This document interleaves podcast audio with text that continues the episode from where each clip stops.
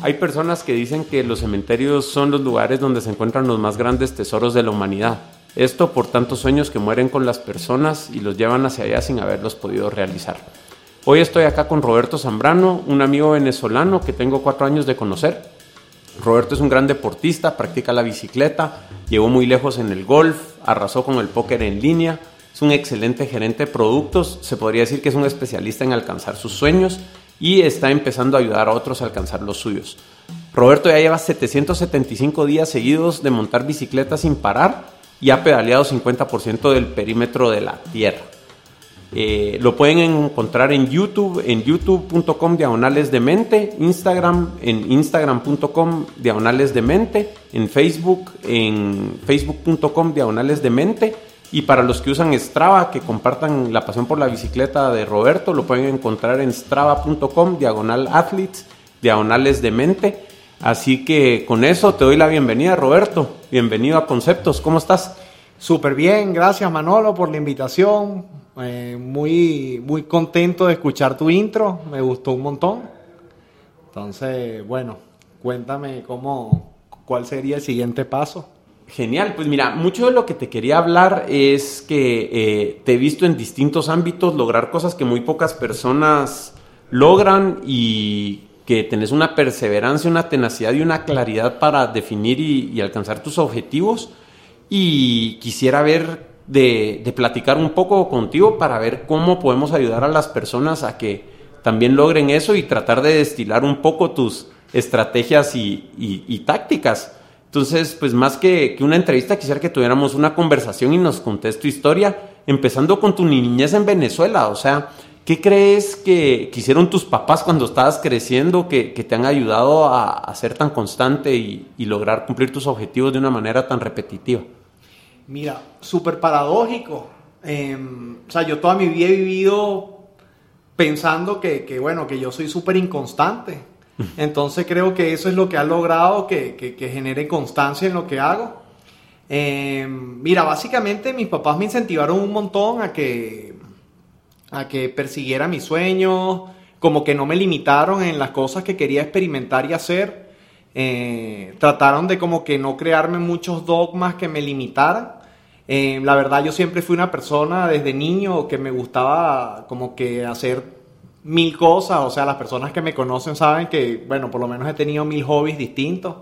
Eh, la verdad, eh, como que yo pensando en retrospectiva cuando decía, bueno, en qué realmente soy bueno y es en arrancar algo así de cero, o sea, arrancar de cero nivel y, someterme a, a un aprendizaje y a una y a una estrategia, una metodología para lograr de una vez em, llegar a un nivel relativamente competitivo. Es como algo que, que natural en mí lo he hecho desde niño y en la vida, o sea, no, como que no lo tenía consciente exactamente cómo lo lograba y el trabajo que he venido haciendo en los últimos años es como hacerme presente de que quizás eso pueda que sea lo único en lo que realmente soy muy bueno y es en trazarme una meta y, y trabajar duro hasta alcanzarla, ¿no? Genial. Y mira, con todo ese tema de, que mencionabas de la competitividad y eso, de verdad que sí sos una de las personas más competitivas que, que conozco. Eh, ¿Tenés hermanos? ¿Era competitiva tu niñez con los hermanos? ¿Cómo, cómo jugaron? Pues si es que tenés hermanos, eh, la, rivalidad o, competitividad con ellos. Sí, o sea, un montón porque, bueno, la en realidad eh, yo siempre digo que yo fui un accidente biológico porque eh, mi mamá pensaba que, bueno, que ya no era fértil, entonces, bueno, nací yo, dejó de cuidarse y entonces llegué. Y bueno, y la, la cosa era que llegué 14 años después que mis hermanos. Entonces, por eso, por eso digo que no, ellos no lo estaban planeando, pero bueno, igual me recibieron y no me votaron. Eso fue bueno.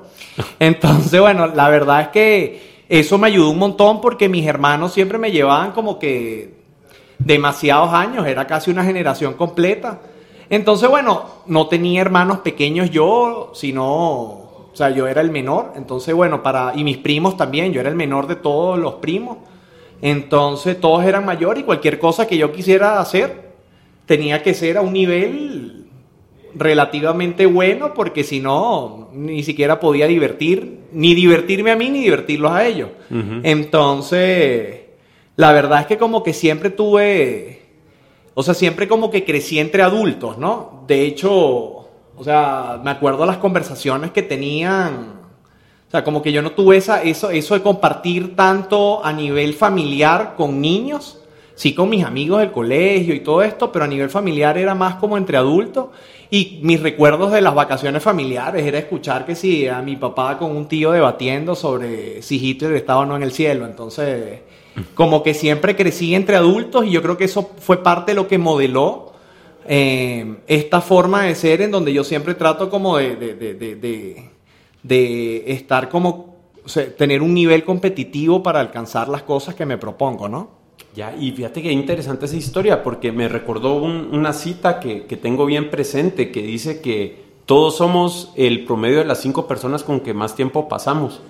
Y creo que eso nos invita a todos a, evaluar bastante bien con, con, quienes pasamos más tiempo y, qué hacemos. Entonces, pues me imagino que en, tu caso eso es bien, bien real debido a que estás con personas más grandes, más adelantadas, pues siempre estás día a día eh, tratando de llegar un poco más lejos para estar al nivel de ellos, no porque fueran más, sino que porque simplemente eran mayores, ¿no? Sí, exactamente, estoy total, totalmente, me parece que es súper acertado eso que me comentas y o sea, en cualquier cosa. O sea, me recuerdo que en mi, en mi casa, bueno, mi papá em, de joven fue fanático del billar y entonces mi mamá le regaló una mesa de billar.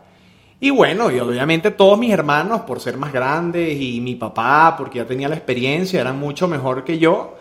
Pero bueno, yo no, o sea, a mí eso de perder no, no, no es algo que me fascine, pues lo puedo vivir, pero me gusta ganar también. Entonces, bueno, hasta en clases de billar paré y entonces llegué a un nivel súper competitivo también en billar y entonces como que siempre me iba exigiendo ese, ese push it to the limit al siguiente nivel, ¿no? Madre, buenísimo. Mira, y saltando un poco, y tal vez no vamos a dar el orden cronológico de todo, pero nos quisieras contar un poco de hasta dónde llegaste con el póker, ahora que saltamos al billar y, y, que nos contés cómo fue tu, experiencia con el póker también, que creo que es otro ejemplo interesante de de cómo has logrado llegar a, dominar un área. Sí, o sea, bueno, básicamente con el póker fue algo súper interesante porque el póker empezó un poco más por el lado del ajedrez, ¿no? O sea, yo jugaba ajedrez, que era un juego de información perfecta y me encantaba, jugaba un montón de ajedrez y todo esto. Y entonces, bueno, empecé a, a ver en ESPN que empezaron a transmitir los torneos de póker y entonces, bueno, me llamó un montón la atención, ¿no? Y en mi familia sí lo veían así como súper raro y que ¿quién ve, la, quién ve la serie mundial de póker, qué cosa tan rebuscada. yo lo seguía, pero es que me encantaba porque era como convertir la información perfecta, imperfecta, en data valiosa para que tú pudieras tomar decisiones acertadas. Entonces, bueno, como que lo empecé a seguir como desde los 15 años pero lo veía básicamente y me acuerdo que me compraron un juego de Xbox de, de póker que jugaba contra la computadora y básicamente en eso estuve. En el 2018... Eh, 2008. perdón, 2000, no, no, sorry, a los 18 años, em, bueno, fui, me invitaron a un casino en Venezuela en donde organizaron un torneo de póker y bueno, yo fui, o sea, sin mucha expectativa porque lo único que había jugado era contra la computadora y paré ganando el torneo. Entonces... solo así. Solo así de llegada, ¿no? Entonces fue súper interesante porque eso me, me, me dio como una cajita para empezar a jugar poco a poco en mesas en Venezuela y, y, bueno, iba alcanzando cierto nivel y súper cool, pero pasó algo bien interesante. Las mesas de póker en Venezuela eran de privados, o sea, eran de personas que, como que montaban su mesa y tenían su clientela fija. Y bueno, ellos no, como ellos en el póker que yo juego es Texas Hold'em, que la casa no, no participa sino de una comisión, entonces, bueno, ellos dejaban que cualquier persona se sentara a jugar. Pero como yo estaba en un punto súper competitivo, me llegué a leer aproximadamente como 17 libros de póker. Entonces, bueno, la verdad sí tenía un nivel bastante predecible a nivel de que podía en el largo plazo convertirlo en ganancias. ¿Y qué dirías que es el, bicho que te pica, que te lleva a leerte 17 libros de póker vos? O sea, yo creo que ese es un punto de quiebre donde no todas las personas van a hacer eso. ¿Qué, qué dirías que hay en vos o qué, cuál es tu creencia que te dice, mira, voy a jugar póker, voy a leer 17 libros de póker? Bueno, es que primero parto por entender en dónde estoy. Pues yo digo, bueno, mira, la verdad es que eh, entiendo que hay personas que son mucho mejores que yo. Entonces eso me produce como mucha admiración y, y entonces digo, bueno, ¿qué tengo que hacer yo para cerrar ese gap y por lo menos llegarles más o menos cerca? Y entonces la necesidad de, de querer ser competitivo y ganar y superarme a mí mismo, bueno, eventualmente paro leyéndome 17 libros de póker, pues, y sí, sí, es, una, es una locura, pues. Bueno, entonces luego de esa interrupción, te leíste los 17 libros de póker, están en estas casas privadas. Ah, y, entonces, qué pasó después? Va, después de que me leí mis 17 libros de póker y ya tenía más o menos cierto tiempo jugando en internet, porque como que mi carrera de póker tuvo dos caminos, ¿no? Uno fue lo que, lo que jugaba en, en físico y otro era en internet.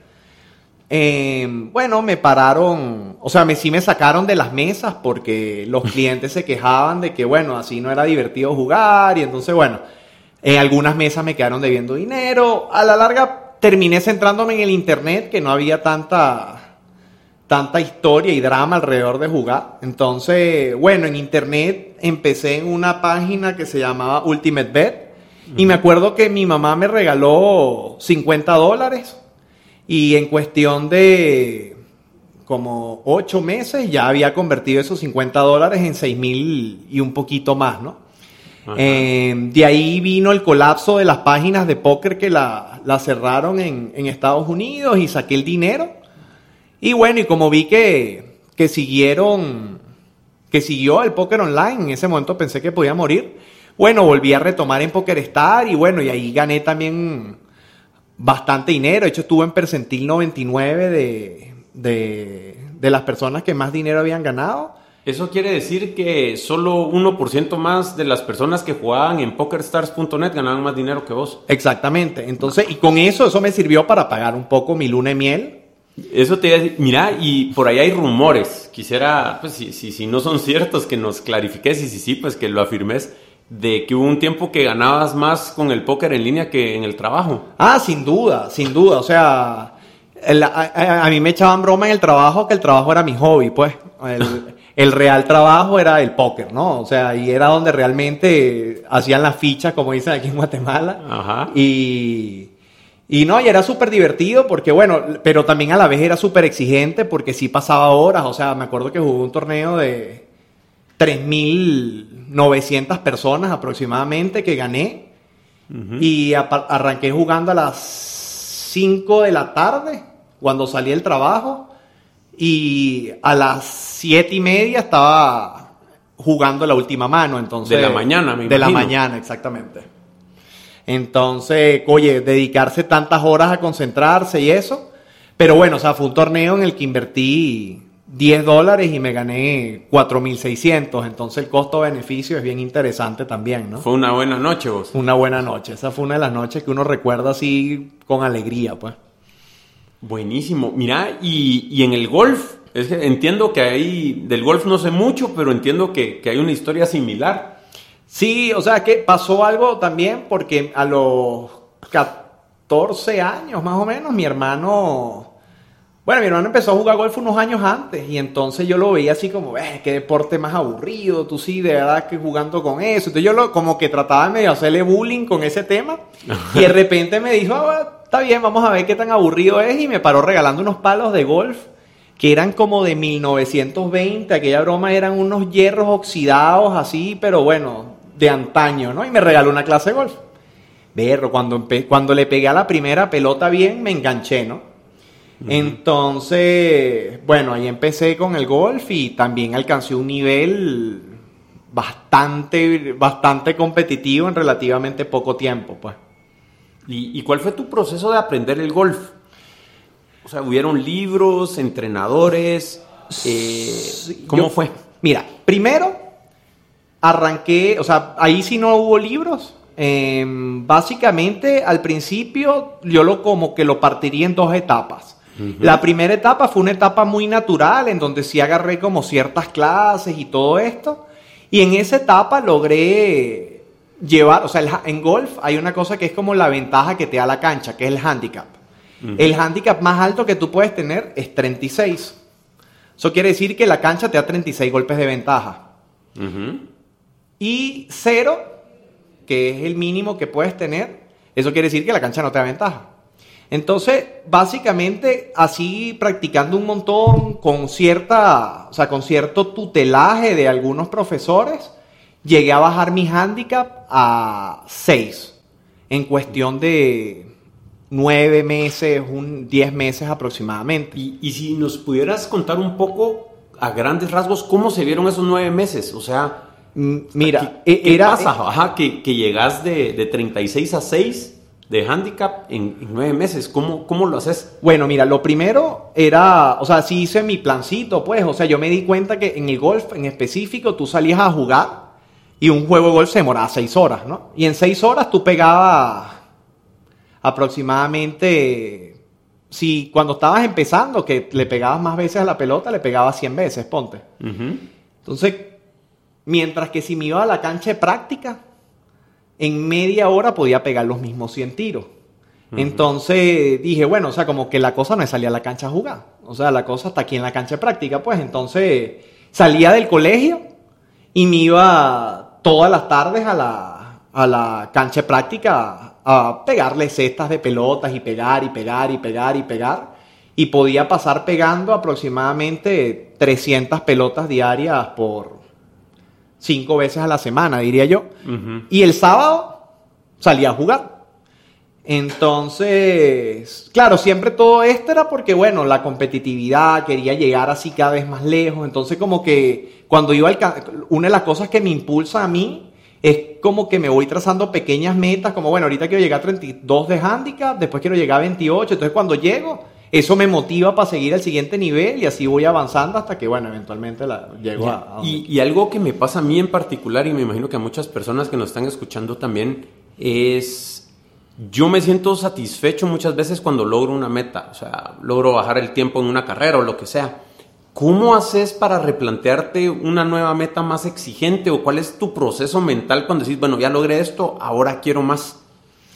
Sí, es algo, es algo que viene, de verdad a mí me pasa un montón porque es como que, o sea, siempre siento que quiero más, pues, y siento que hasta dónde puedo llegar y como siempre me cuestiono realmente si es que existe un límite o me lo estoy trazando yo. O sea, si bien es mi meta que me tracé en ese momento, eh, quiero ver hasta dónde soy capaz de llegar si sigo empujando hasta el siguiente nivel, ¿no? Entonces, o sea, si, si eventualmente llega un punto en el que, en que ya la meta cada vez se va haciendo más dura, la siguiente meta que me trazo, y entonces, bueno, ahí me exijo más, pero a veces también es un poco frustrante porque el nivel de mejoría cuando tú eres de 36 a 20 handicap es mucho más acelerado que cuando vas de 20 a 15 y cuando vas de 15 a 6 mucho más. Y ya cuando bajé, yo llegué a estar en menos 4. Em, cuando, que fue cuando, después de la reconstrucción, o sea, que fue la segunda parte de mi vida de, en el golf, fue cuando vino un americano a, a, Venezuela y me reconstruyó el swing con videos y cosas de estas. Fue como reaprender y en ese momento sí ya bajé a menos 4 de handicap. Y menos 4.8, la verdad no me acuerdo bien cuánto era, pero sé que era un indicador relativamente más bajo que lo que tenía la cancha. Y ahí sí me tomó, o sea, aproximadamente yo te puedo decir que bajar de 6 de handicap a menos 4 me tomó casi el doble el tiempo que me tomó bajar de 36 a 6. Entonces, de hecho, parte por lo que yo te comentaba, que yo me sentía que era súper inconstante, es que eventualmente yo paré de jugar golf. O sea, y, como que me, eso me generó como cierta, como que siempre quedé así como un poco frustrado en mi vida de haber dejado el golf, porque fue algo que había logrado llegar a un nivel competitivo, en donde competí en, en categoría campeonato, o sea, estuve en un nivel de verdad súper bueno en Venezuela y lo paré eh, eventualmente como que me aburrí eh, y entré a la universidad y como que cambié el gusto por hacer otras cosas y entonces como que yo mismo me autoetiqueté con que bueno, las cosas yo eventualmente las abandono, ¿no? Entonces eso es lo que me ha llevado al siguiente nivel de mi vida en la que digo, bueno, como soy inconstante, tengo que no ser inconstante. Y, por eso es que, bueno, ponte en el caso de la bicicleta, tengo 775 días montando bicicleta todos los días, pues no quiero tomar la decisión si parar o no. Genial. ¿Y, y dirías en el caso del póker y golf que hay alguna algún patrón o algo que dijeras cuando llegué a cierto nivel o, cuando pasó algo que, tomaste la decisión de dejarlo? ¿Será que es cuando llegas a cierto nivel? ¿Qué, qué crees que, bueno, mira, con, el póker fue, fue un poco distinto, ¿no? O sea, con el póker lo paré un poco más por la situación familiar, o sea, ya, ya tenía mi hija, em, estaba, bueno, con mi esposa y, y como que sentía como que estaba perdiéndome tiempo de, calidad con mi hija porque, bueno, salía de la oficina y seguía jugando póker. Y entonces, como que dije, bueno, tengo que hacer un cambio, pues, porque esto sí tampoco, o sea, tampoco, o sea, sí sé que era bueno, pero tampoco era tan bueno como para decir, voy a abandonarlo todo y me voy a dedicar al póker. Entonces, como que en ese momento también me cuestioné, bueno, si realmente o sea, yo quiero tener un, yo quiero ver a mi hija crecer, no quiero pasar como que ella me recuerda así como, bueno, es que mi papá es el único que ha hecho jugar póker, ¿no? Entonces, en ese momento sí lo dejé. Con el tema del golf, sí siento que el golf fue un proceso que como fue en la adolescencia que lo inicié, fue un tema más como de, de, quizás me cansé cuando entré a la universidad, ya, bueno, en la universidad la cosa se pone distinta porque se vuelve todo un poco más loco lo que ya era el bachillerato, entonces como que cambié mis prioridades, era ir para la playa, o sea, eso de irme todas las tardes a jugar golf ya no, ya no, no, no, no, me divertía, no me apasionaba tanto, fue como que perdí un poquito la pasión, no sé, algo cambió en mí, de hecho más nunca lo volví a retomar, ¿no? O sea, fue algo que abandoné y ese sí, ese de, los hobbies que he tenido fue posiblemente el que más duro abandoné, ¿no? A pesar de que fue el que llegué en el nivel más alto, ¿no? De competitividad. Y escuchándolo desde mi lado, me suena a que en ambos casos no, no, no me parece que haya sido inconsistente, sino que simplemente hubieron circunstancias en tu vida muy relevantes, como el nacimiento de tu hija, entrar a la universidad, en los cuales te convertiste en otra persona y simplemente para esa persona ya no era tan importante lo, lo que hacías. ¿Verdad? No, no, creo que eso sea inconsistencia, sino que simplemente tener eh, una visión bien clara de que, de que tu vida ha cambiado y, y, que ahora tus prioridades son otras.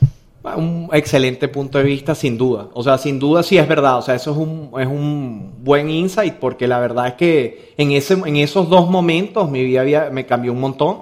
Entonces, me replanteé ciertas cosas, pues, pero sin duda. Genial. Mira, ¿y te parece que pasemos un poco de los hobbies a, los trabajos? Sí. Y, entiendo que, llevaste una agencia de Ogilvy en Venezuela. Eh, ¿Nos podrías contar cómo, cómo aplicaste todo esto que haces en el póker, en el golf, eh, en el trabajo allá y, y lo que hiciste profesionalmente antes de venirte para Guatemala?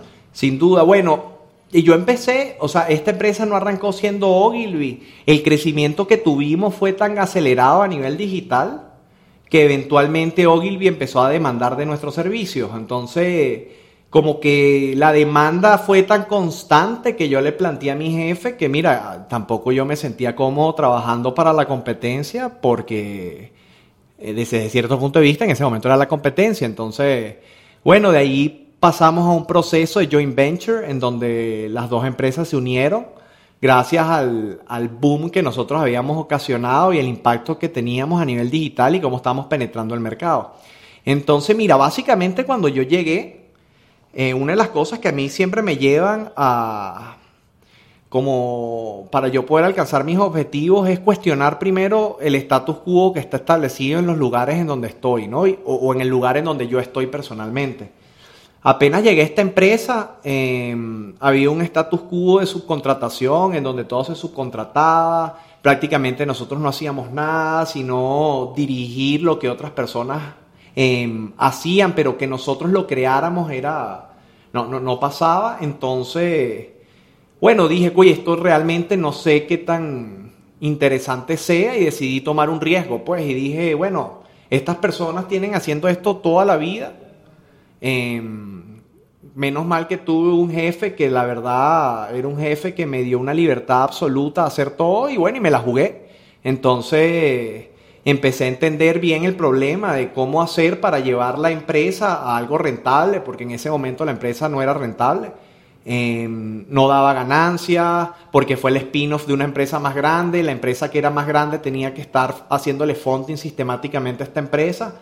Entonces como que mi meta ya no era como, bueno, eh, dónde están los clientes. No, es cómo hago para que lo primero que tenemos es que quitar el funding. O sea, yo no quiero que a mí me vean como el que trabaja en la empresa que le tienen que estar haciendo funding, ¿no? Entonces, bueno, replanteé por completo este esquema de, subcontrataciones y, y, dije, bueno, empecemos a hacer las cosas nosotros mismos y nos eliminamos el costo. Y entonces, bueno, empezamos a hacernos expertos en cómo hacerlas nosotros mismos y a buscar clientes que antes no buscábamos personalizar las presentaciones para que los clientes se enamoraran de las ideas.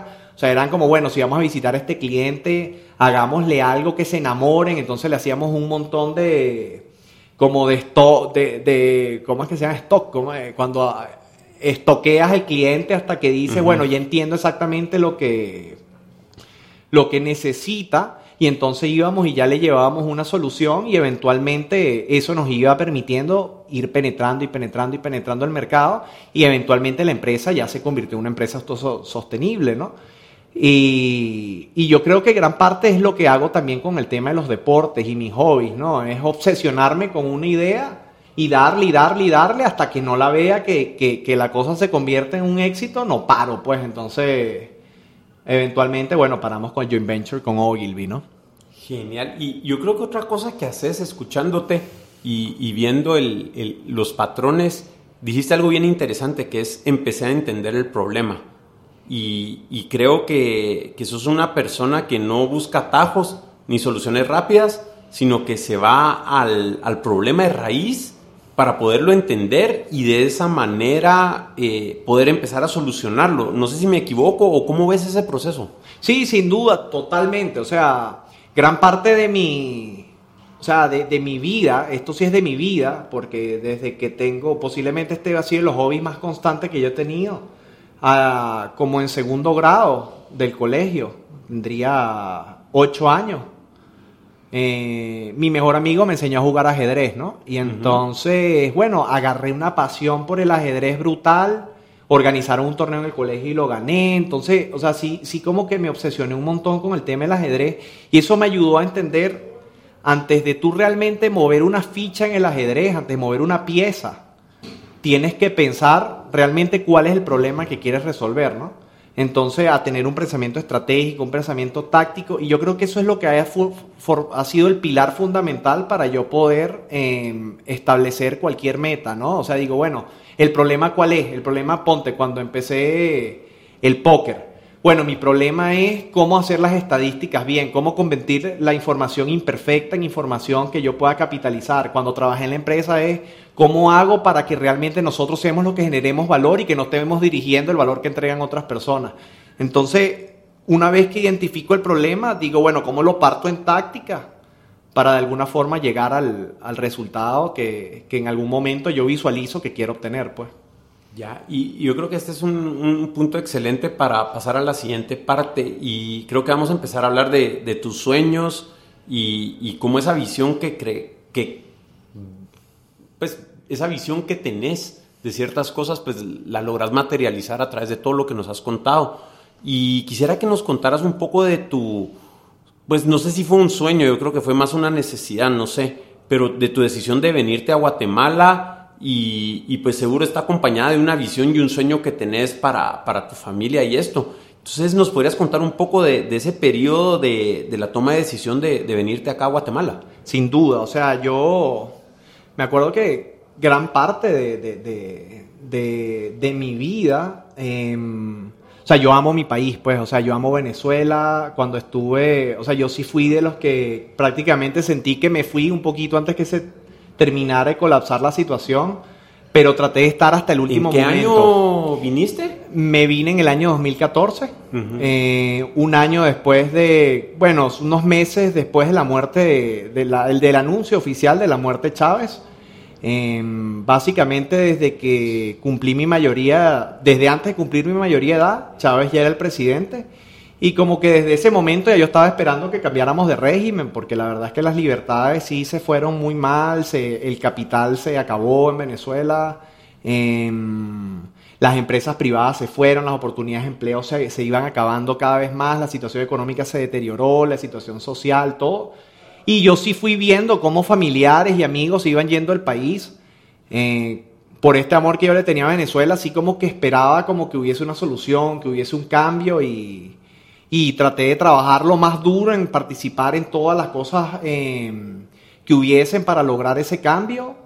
Sin embargo, una vez que muere Chávez y no se dio el cambio, eh, entendí de que, bueno, de que quizá el problema era yo, o sea, no estoy tratando de forzar un cambio en donde quizás la gente no quiere que haya un cambio. Entonces, eh, dije, bueno, la verdad siento que esto se escapó de mis manos, o sea, esto es algo que sí yo no voy a poder solucionar. Y por otro lado, esta necesidad que y este amor que tenía por mi país entró en competencia con, bueno, qué es lo que yo quiero también en lo personal con mi familia, ¿no? O sea, es quedarme aquí luchando por algo que quizás nunca logre o tener una vida con, mi familia, construir mi... Yo no, no, no, había querido tener hijos porque quería como que estabilizar la situación de... O sea, que se estabilizara primero la situación de Venezuela para uno tener certidumbre sobre las decisiones que estaba tomando. Y en esta competencia para mí sí ganó mi familia y, el amor por Venezuela em, tuve que dejarlo a un lado con todo el dolor del mundo y, bueno, y me salió esta excelente oportunidad de, aquí en Guatemala y la verdad estoy súper agradecido y súper feliz de, haberme venido para acá y creo que fue posiblemente las mejores decisiones que tomo en mi vida, ¿no? Ya, y solo un, pequeño paréntesis, porque yo creo que la decisión que tomaste no significa que no ames mucho a Venezuela, por lo que he escuchado, por lo que te he visto hacer. Eh, luego vamos a hablar de la documental que le dedicaste a tu país, que, que hiciste o sea, creo yo que, no es que haya ganado el amor, sino que creo que, decidiste poner en alto el nombre de Venezuela eh, de otra manera. Sí, totalmente. ¿Verdad? Entonces, bueno, está ese proceso y, creo que volviste a aplicar lo mismo también, ¿verdad? O sea, qué estrategia uso, qué todo. Y, y, bueno, tuviste la oportunidad en Guatemala y te viniste para acá. Exactamente, sí. Y, fue genial porque, o sea, sí fue como Fíjense que eh, es una, es una decisión que tomé que yo creo que posiblemente no hubiese podido tomar si nunca, si no tuviese todo este skill set que había desarrollado en el póker, ¿no? Y la razón por qué. Normalmente la gente cuando se va a otro país lo conoce y bueno, o hace mil cosas para antes de tomar la decisión, ¿no? Yo, yo estaba claro que yo em, a nivel económico no tenía la opción de, bueno, me voy a Guatemala y conocer Guatemala y ahí tomo la decisión, ¿no? no, no, no, podía tener información perfecta para tomar una decisión eh, perfecta para tomar una decisión difícil, entonces decidí, bueno, en lo mejor de mis posibilidades, eh, obtener la mayor cantidad de información para saber si la decisión era adecuada y bueno, y tomé un riesgo eh, que yo en ese momento consideré controlado por, por las variables que ponderé y me vine a ciegas, pues, y la verdad ahorita estoy súper contento de haber tomado esa decisión. Buenísimo, yo creo que muchas personas en Guatemala que estás empezando a influenciar y, logrando también están bien, bien contentas de tenerte por acá. Entonces ya acá en Guatemala pues entiendo que estás gestionando productos y manejando proyectos y bueno, de hecho creando productos de, que, se están vendiendo ya en la región y todo esto. Entonces no sé si nos quisieras contar un poco cómo has utilizado todas las técnicas que has aprendido en el póker, en el golf, con, la bicicleta, con todo esto, para el manejo de proyectos y poder construir productos de clase mundial. ¿Cómo aplicas todo esto eh, que has aprendido y la, persona que sos para, para, poder lograr tus metas y tus sueños? Porque sí veo que ves a tus productos como sueños. Eh, ¿cómo, ¿Cómo usas todo esto para materializarlos? Sí, o sea, mira, fíjate, aquí súper interesante porque para mí yo los productos los veo así como, como, como, como, personas vivientes, ¿no? Como, como hijos, pues. Entonces digo, bueno, ¿cómo hago? Porque a la larga cuando uno tiene un hijo, o sea, ellos son un pizarrón en blanco, pues, y, entonces uno los va modelando y, bueno, y eventualmente uno influencia un montón cómo, cómo se van a comportar y bueno, ya el entorno obviamente le termina de dar su personalidad, ¿no? En el entorno aquí sería el mercado, obviamente. Em, pero entonces lo que, lo que veo cuando, cuando veo los productos es, bueno, ok, hacia qué es lo que a mí me sueña, qué es lo que yo sueño, qué es el, cuál es el problema que quiero resolver, qué es lo que quiero que los clientes se lleven eh, resuelto con mi plataforma. Entonces, con este digo, bueno, si logro, sin importar qué tan difícil sea, como que no le pongo el límite. Y esa es la parte que me gusta un montón de, de los hobbies que he tenido, que siempre me han llevado a que no te limites, ¿no? Entonces, si trato de poner la barra eh, para mí bien, bien ambiciosa.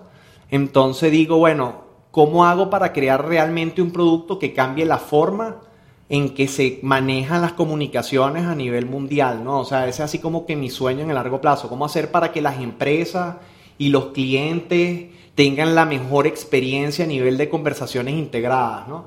Entonces, teniendo clara esa visión, digo, bueno, ok, step by step, cómo voy construyendo y edificando algo que resuelva esto, ¿no? Entonces creo que Ubicuo eh, me ha servido como plataforma para yo poder ir como expresándome en esto y ir poco a poco modelando algo para que cuando lleguemos em, podamos realmente decir y veamos hacia atrás, bueno, cambiamos la forma en que los clientes, las empresas se comunican con sus clientes, ¿no? y Qué, inspirador todo, cómo, cómo ves los productos como personas. ¿Qué consejos o tips le podrías dar a personas que se levantan, van al trabajo, llegan, cumplen lo que tienen que hacer, se van y, como que están pasando los días y no pueden encontrar esa pasión o ese sueño en lo, en lo que hacen en, sus trabajos? Roberto, ¿cómo, cómo podrías ah, eh, darle una guía a esas personas y que puedan compartir esa, esa inspiración que tenés por, por tu trabajo? Mira, yo creo que el amor es un verbo, pues, o sea, uno, uno puede accionar sobre él y tienes que enamorarte de lo que haces y, tienes que, o sea, de alguna forma, sí tienes que alinear lo que te gusta con lo que estés trabajando, ¿no? Em, hay, casos en los que entiendo que no, y en los casos en donde tienes que no, tienes que hacer un esfuerzo más grande para enamorarte de lo que haces, pero tienes que estar, o sea, tienes que tener esa pasión y ese amor por, la por las cosas que hacen, porque la realidad es que tú te estás levantando todos los días y estás dedicando un porcentaje de tu vida a, este trabajo. Entonces, o, lo amas, o bueno, sencillamente estás llevando tu vida a algo que no quieres hacer, entonces mejor cambia lo que estés haciendo. Entonces, en, mi caso, que yo amo lo que hago, em, todas las mañanas que me levanto digo, bueno, ok, ¿cómo resuelvo los problemas de, que, que tengo hoy en el trabajo? ¿Cómo cuál es la mejor estrategia que tengo que aplicar, cómo, cómo lo que hago hoy va a impactar en mañana y como que me voy trazando también esas pequeñas metas para, para que de alguna forma cuando yo cierre el día diga, logré lo que quería hacer hoy y, y ya sé que me estoy acercando más hacia ese, esa meta grande que tengo, ¿no? Ya. Y ahora te quisiera pedir si nos pudieras contar un poco cómo es el proceso que utilizas para estructurar tus proyectos. Y, o sea, te he visto agarrar ideas súper complejas y muy abstractas y aterrizarlas en, proyectos con objetivos y tareas súper claras. No sé si nos pudieras hablar un poco de, cuál es el, proceso que seguís ahí. Bueno, lo primero que yo le recomiendo a todas las personas antes de hacer cualquier cosa, antes de ponerle una tecla a, a una presentación o a un paper o a lo que quieran es entender qué es lo que están haciendo, ¿no? O sea, entonces sí trato como de agarrar el problema. Y cuando yo hablo de, entender el problema no es solo entenderlo, es romperlo en partes, ¿no? Es decir, bueno, este, este es el problema como lo estoy viendo hoy. ¿Cuál es la forma más simple de ver este problema? Después de que llego a ese, digo, ok, esta es la más simple en que lo estoy viendo ahorita, ¿cuál es la más simple? Y lo voy rompiendo hasta que pueda llegar a algo que sea lo suficientemente atómico y simple como para yo decir, ok, ahorita puedo accionar sobre esta parte del problema. O sea, veo el problema como un todo, pero trato de como fragmentarlo en pequeñas cosas que me ayuden a romperlo y a resolverlo en pequeñas etapas, ¿no? Para que de alguna forma ya yo pueda estructurar una estrategia que me lleve a resolver el problema completo, ¿no? Pero como que antes de empezar a, a mover las piezas que tengo que mover, tengo que tener claro cuál es el objetivo que tengo y para eso necesito entender cuál es el problema que quiero resolver y cuáles son las partes que lo componen, ¿no? Ya, ¿y cuál dirías vos que es la diferencia entre estrategia y táctica en esto de los proyectos? Bueno, yo, para mí, eh, la estrategia responde a algo que yo no voy a cambiar en el corto plazo. Cuando decido, bueno, estoy jugando ajedrez y digo, bueno, mira, mi estrategia ahorita es dominar el centro. Es algo que ya yo tengo mi estrategia estructurada y hacia allá voy a mover todas mis piezas. La táctica vendría a ser, bueno, para yo poder lograr esto necesito de repente sacrificar el alfil o mover este peón un paso. Para los que no conocen ajedrez es hacer una jugada que te lleve a, cumplir esa estrategia. Y si en algún momento tengo que ajustarla, la ajusto, ¿no? La táctica es este paso que te ayuda a alcanzar tu estrategia, pero que no necesariamente es inmutable. O sea, tú lo puedes cambiar y lo puedes alterar en función de cómo el entorno va respondiendo a la estrategia central que tienes, ¿no? Ya, genial. Y bueno, ahorita quiero hablar un poco de, comunicación y honestidad, un poco. Eh, es bien interesante, yo he notado, mientras más he tenido contacto con personas que, no son de Guatemala, que acá a veces podemos ser algo frágiles con, la comunicación y usamos lenguaje bien, bien suave e, e incluso a veces le damos vueltas a las cosas para no decirlas como son. Eh, he visto que en otros países pues las personas son bastante más directas y creo que en tu caso particular ves como una herramienta de las más fuertes que tenés para lograr tus sueños y que los proyectos se muevan, eh, decir las cosas como son de una manera directa. ¿Nos quisieras compartir un poco cómo ves este tema de, la comunicación y, ser directos eh, de tu lado? Sí, mira, y yo creo que va un poco relacionado también al, al tema del problema, ¿no? O sea, el problema es como es, pues, y, si tú quieres realmente resolverlo y accionar estratégicamente y tácticamente para resolverlo, hay que verlo como es. Entonces, a veces eh, eh, el hecho de querer suavizarlo no, no, no, no lo suaviza en realidad, o sea, solo te hace creer que, que es menos, o sea, es menos complejo o Em, no te ayuda a entenderlo bien. Entonces yo prefiero una vez, no, mira, pero veamos el problema como es, porque si lo entendemos como es, nos podemos dar el siguiente paso para resolverlo, pero por, con suavizarlo eso nos puede llevar a, a, no ver la importancia de lo que realmente queremos resolver. Entonces yo prefiero a veces entender las cosas, la cruda verdad, a manejar unos matices que no que después no me permitan fragmentarlo en las partes que necesito para poder resolverlo, ¿no?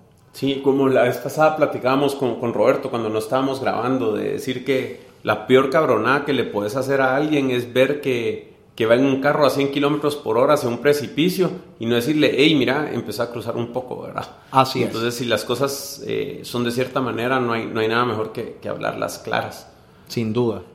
Eh, ahorita quisiera que, que entráramos a la, a la, parte final de nuestra conversación y abrirte pues, a, las personas que nos están escuchando y los micrófonos para que nos contés de este sueño que creo yo que es de los más grandes que tenés de lo que estás logrando hacer con la bicicleta, tu canal en YouTube y, que nos compartas eh, esta etapa de, tu vida en la que entiendo que querés cambiar la vida de, miles, cientos de miles de personas y, que nos contes este sueño de la bicicleta que tenés, cómo, cómo empezó, qué estás haciendo, cuál es tu propósito y en especial que nos menciones de la documental tan conmovedora que, que, filmaste durante el reto del Quetzal. Bueno, esto fue, e, este, esta historia es súper interesante, ¿no? Porque para, si, ahorita mi sueño es querer cambiarle la vida a la gente, pero para empezar a cambiarle la vida a la gente te tienes que cambiar la vida tú, ¿no? Eh, yo empecé en el 2016. Eh, bueno, yo tenía, acumulé un montón de sobrepeso, porque bueno, obviamente entre esto de trabajar y jugar póker, como que el 80% de mi vida lo pasaba en estado de inamovilidad, no me movía. Entonces, bueno, entre eso y comer mucho fue la como la receta perfecta para acumular un sobrepeso bárbaro, ¿no? Entonces... ¿Cuánto llegaste a pesaros? Llegué a pesar 250 libras. Eh, para los que no manejen libras, eh, llegué a pesar 115 kilos. Em, me recuerdo que cuando viajamos a Barcelona, Manolo y yo para el Mobile World Congress, y bueno, y como que tenía tiempo pues sin montarme en un avión y eso. Oye, cuando me monté en un avión dije, oye, ya esto sí se está poniendo bien complicado, pues eventualmente va a tener que comprar las dos butacas para caber, ¿no? Entonces sí me sentía como incómodo, ¿no? Ahí me di cuenta realmente porque uno, bueno, si la silla es lo suficientemente ancha, bueno, puedes ir subiendo de peso, ¿no? Pero ya la butaca del, del, del avión no te da esa holgura. Entonces sí entré en razón de que, bueno, ya estoy hermoso, pues entonces estaba pasando algo bien interesante con mi familia era que, bueno, mi bebé estaba empezando a gatear. Eh, los bebés cuando nacen, bueno, los primeros meses no se mueven, ¿no? Entonces, bueno, como que reflejaba bastante como el estilo de vida que tenía yo en ese momento también. Entonces, no, no, no había ese problema, pues, pero cuando empezó a gatear, entonces encima que hay que agacharse, que ya es un problema con el sobrepeso y la cosa, me fui a Disney en ese diciembre y estaba tan gordo que me dolían las plantas de los pies cuando cargaba a mi hija, pasar tantas horas parado. Y dije, bueno, estoy acá, sí se está convirtiendo en un problema, pues. Entonces, me recuerdo que leí una pancarta que decía, si alguien escribiese un libro sobre tu, si, alguien si alguien escribiese tu biografía, ¿la leerías? Pero yo dije, bueno, ahorita ya yo no sé si la leería, pues. Entonces, con todo esto sí dije, oye, van acá, pero el más interesante de su biografía soy yo, pues yo sé que la está escribiendo, entonces déjame ver cómo la hago interesante y dije, no, tengo que cambiar mi estilo de vida y como... Entonces dije, bueno, salió esto de que ya me estaba perdiendo con el póker parte de, tiempo valioso con mi hija y con, como ella ya estaba incrementando su actividad, dije, tengo que yo activarme, pues, o sea, tengo yo que ponerme en movimiento. Eh, yo había hecho bicicleta un tiempo, pero bueno, fue algo que agarré así unos pocos años en Venezuela. Y dije, bueno, ¿sabes qué? Me voy a comprar una, una bicicleta. Y el drive, me acuerdo que se habían quitado las bisacuotas en Guatemala. Y dije yo, bueno, déjame aprovechar que todavía le quedan tres días la bisacuota y me compro la bicicleta, ¿no? Me compré la bicicleta y, y dije, bueno, oye, como yo soy inconstante, pues, porque si bien tú lo definías como que son cambios que tuve en mi vida, pero claro, yo no, yo soy muy duro a veces en la forma en la que yo me juzgo yo mismo. yo, yo sí me veía así como que, bueno, son cosas que abandoné y entonces la inconstancia. Entonces dije, bueno, esta vez sí tengo que cambiar, pues esta vez tengo, ¿cómo me hackeo a mí mismo? ¿Cómo elimino esta inconstancia de mi vida, no? Y dije, bueno, eh, eh, el problema es que soy inconstante, bueno, entonces tengo que agarrar y quitar la, la, toma de decisiones, porque la toma de decisiones es lo que hace que eventualmente pare. Un día llegaste y te levantaste una mañana y dijiste, no, hoy no voy a montar bicicleta. Al día siguiente dijiste, no, hoy tampoco, y eventualmente gana el hoy tampoco y más nunca vuelve. Entonces dije, bueno, tengo que eliminar esa decisión. Y entonces no voy a parar, voy a montar bicicleta todos los días, lo que pueda, pues. Y bueno, empecé así y empecé, me tracé la persistencia montar bicicleta todos los días, ¿no? Em, obviamente al principio, oye, eran 10 kilómetros, iba, era bastante duro, pasaba 40 minutos y ya estaba reventado. Entonces, bueno, poco a poco fui evolucionando, fui perdiendo peso, me fui motivando cuando iba perdiendo peso y cada vez iba subiendo más rápido. Y en cuestión de aproximadamente, yo empecé un 26 de febrero y el reto de Quetzal era en, en marzo, ¿no? Entonces tenía 11 meses para prepararme. Y, perdón, 13 meses para prepararme, pero yo estaba claro que si quería, parte de, si quería lograr el reto del Quetzal, tenía que hacer como un plan hacia atrás. Dije, bueno, tengo que estar listo. ¿En qué consiste el reto del Quetzal para aquellos que no ah, sepan, ah, ah, el reto del Quetzal es una carrera por etapas, es la más dura de, la carrera más dura de Guatemala, está entre las carreras entre las 20 carreras más duras del mundo. Y es una carrera de ciclismo montaña que esa era la edición aniversario, estaba rota en cinco etapas, en donde recorres aproximadamente 300 kilómetros y escala unos 10.000 metros de elevación. Em, era una carrera bien dura que se hacía en cinco días por montaña, atravesaba eh, muchísimas partes de Guatemala. Y, bueno, y, estaba claro que era una carrera tan dura que, bueno, o perdía peso o eso no se iba a lograr, pues. Entonces, sabía que mi entrenamiento iba a empezar una vez que tuviera el peso adecuado, ¿no? Entonces, bueno, lo primero es perder peso.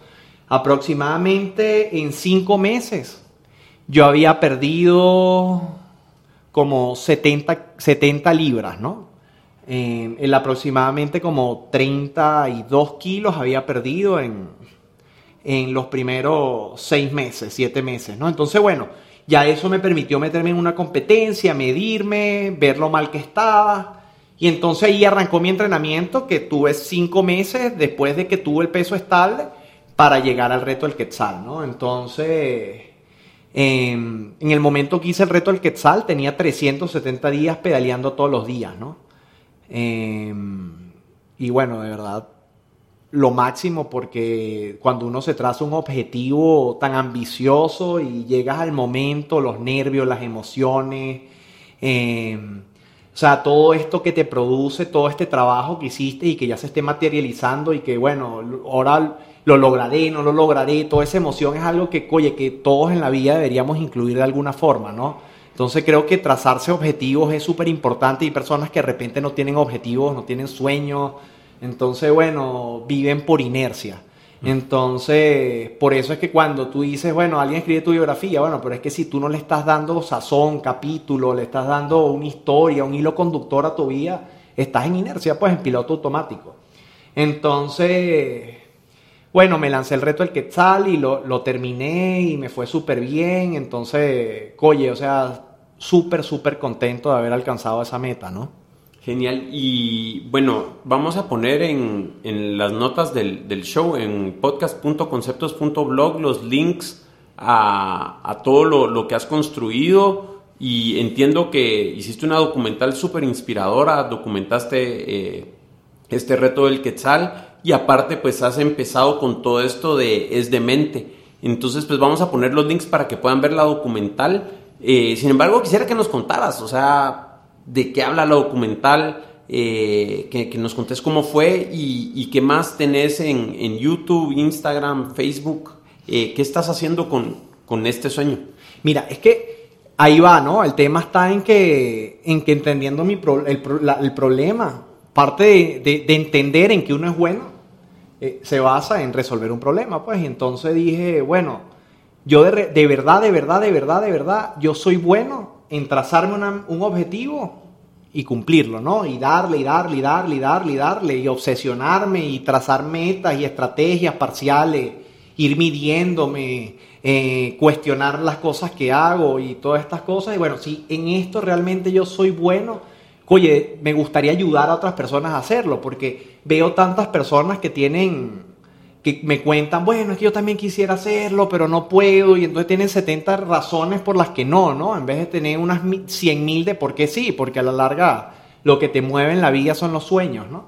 Entonces dije, bueno, voy a abrir un canal, es de mente, que es un juego de palabras en donde tú dices, bueno, es algo que es de la mente o es algo que es realmente loco, pues, porque la verdad es que que un, un obeso se trate se, se trace de meta en 13, eh, en 13 meses ir el reto del quetzal, para algunas personas puede que sea bastante loco. Para otras personas tener 775 días pedaleando todos los días también puede ser lo suficientemente loco, pero también hay un componente mental que es bien importante. Entonces, bueno, déjame crear esto y de alguna forma quiero abrir una ventana al mundo para que las personas entiendan un poco este método que aplico yo para, para lograr mis sueños, ¿no? Entonces, me, cuando arranqué el reto del Quetzal, ya yo estaba claro que lo quería documentar era un documental que no trataba sobre la carrera, porque no, o sea, para que trate sobre la carrera, sencillamente tienes que ser, tienes que ganar o, de verdad tienes que lograr algo. Yo lo que quería era terminarlo, ¿no? Entonces, el documental tenía que ser más enfocado hacia cómo una persona em, vivía y lograba de alguna forma eh, una persona normal, que tiene un trabajo que ama, pero no es profesional del ciclismo, y una persona que, bueno, que tiene su esposa, tiene su hija, eh, una persona de verdad que no, no, se dedica por completo a, un hobby, puede decidir em, hacer cosas que sean bien retadoras, ¿no? Cosas que realmente te, te paren los pelos, ¿no? Entonces, em, el documental yo quería que fuese un poco contar esa historia de cómo eh, pasas de, estar en, en cero a, a llegar a ser algo que para algunas personas es bastante épico. Entonces, gran parte de lo que, de esa transformación de, de, vida que tuve en el aspecto físico y de salud, porque eliminé todos mis problemas que tenía, que había derivado de la obesidad, decidí dedicárselo un poco a mi país, ¿no? O sea, porque siento que a veces uno, uno se enfoca y dice, bueno, voy a lograr esta meta y lo haces y creo que también en un país se tiene que poder lograr, ¿no? Solo que en lo individual para mí es como, bueno, yo, ¿qué tengo que hacer yo para lograr, ¿no? En un país es un poco más complejo porque ¿qué es lo que tenemos que hacer todos para lograrlo? Entonces, lo primero que todos tenemos que tener es una necesidad de cambio, ¿no? Entonces quería a través de este documental que las personas vieran que, bueno, que tú desde lo personal puedes hacer la diferencia, ¿no? Entonces, si bien quizás no puede impactar en que el gobierno cambie y, que las libertades en Venezuela sean lo que sea, por lo menos que escuchen lo que realmente yo pienso de él y a través de una historia que conmueva a la gente y que realmente le abra los ojos de cómo en Venezuela se han fracturado familias y, y bueno, mis hermanos viven por todas partes del mundo, mis primos también. Entonces quise contar un poco mi historia para que otras personas entiendan la situación que está viviendo Venezuela y ver si desde afuera algo podemos hacer para apoyar, ¿no? Y para ayudar. Y para los venezolanos que lo vieran también, eh, vieran la visión que se, que se tiene desde afuera y cómo, cómo también se llenen de esperanza y decir, bueno, si hago algo y me trazo metas y objetivos parciales, puedo eventualmente lograr un cambio, ¿no? O sea, que nunca pierdan la esperanza. Entonces, ese era un poco el objetivo del documental. y de verdad invito a todos a que vayan a youtube.com diagonales de mente y la vean como que si fuera poco todo lo que hemos escuchado de Roberto. Él la filmó, él la produjo, él hizo los scripts, él la editó. Entonces, para que vean también el talento que tiene en en la producción de, material audiovisual. Es, impresionante el cuate. Entonces, de verdad, eh, youtube.com diagonal es de mente. Los invito a que de verdad vayan y, vean la documental. Está buenísima. Eh, y Roberto, quisiera cerrar nuestra charla hoy pidiéndote o preguntándote más bien si quisieras pedirle algo a la gente que nos está escuchando que vayan a ver algo de lo que has producido, algún mensaje que le querrás dejar de, cierre a las personas que están allá afuera también buscando sus sueños.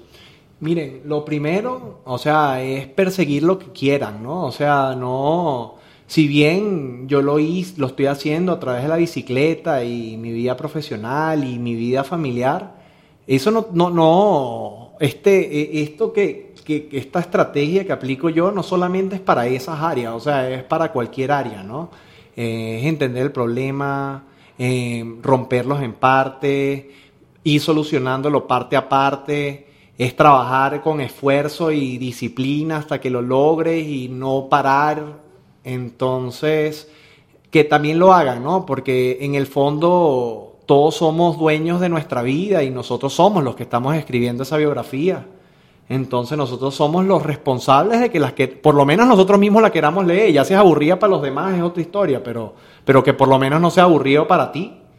Entonces, em, lo que quiero de verdad es que em, nunca dejen de perseguir esos sueños y si tienen dificultad para conseguirlos y bueno, yo los puedo ayudar en algo, me pueden escribir como muchas personas lo hacen y de verdad voy a responderle con lo mejor de mis capacidades para que realmente eh, puedan avanzar. Eh, yo estoy produciendo material que, bueno, que la gente me va pidiendo, que yo creo que puede ser útil para que vean cómo trazarse objetivos. Ahí hay cosas de, bueno, de metas, diversión. Es importantísimo, eso es una de las cosas que más me han ayudado a mí a alcanzar mi sueño, es meterle diversión a todo lo que haces. O sea, no puede ser sufrir, o sea, tiene que ser divertirte. O sea, la, razón principal en la vida que venimos es a ser felices, a divertirnos. Entonces, eh, de eso también trata un poco mi canal. Es de, de entrenamientos, nutrición, cosas que realmente somos lo que comemos. Entonces, alguna, de alguna forma, a que todo el mundo pueda vivir mejor y puedan vivir más plenamente para que puedan alinear las cosas que sienten con las que hacen, ¿no? Entonces, miren, de verdad los invito a, que se muevan, se activen y, bueno, y los que quieran seguirme me sigan. o, y me pregunten lo que quieran, que la verdad es que lo que yo quiero es tener un canal para ayudar a más personas a lograr alcanzar esas cosas que, que realmente le paren lo, lo, los pelos del cuerpo. Pues. Ah, genial, gracias. Entonces no se les olvide, youtube.com diagonales de mente, instagram.com diagonales de mente. Ahí le pueden escribir a Roberto y ver todo el contenido. Y con eso, Rob, de verdad te quiero agradecer el tiempo y la inspiración. De verdad que creo que hoy todos nos vamos con, con una sensación de querer hacer más en nuestras vidas. Y pues agradecerte y nos vemos pronto por ahí. Eh, les recuerdo, las notas del show van a estar en podcast.conceptos.blog. Le quiero agradecer como siempre al Cuzuco Ortiz aquí en grabación.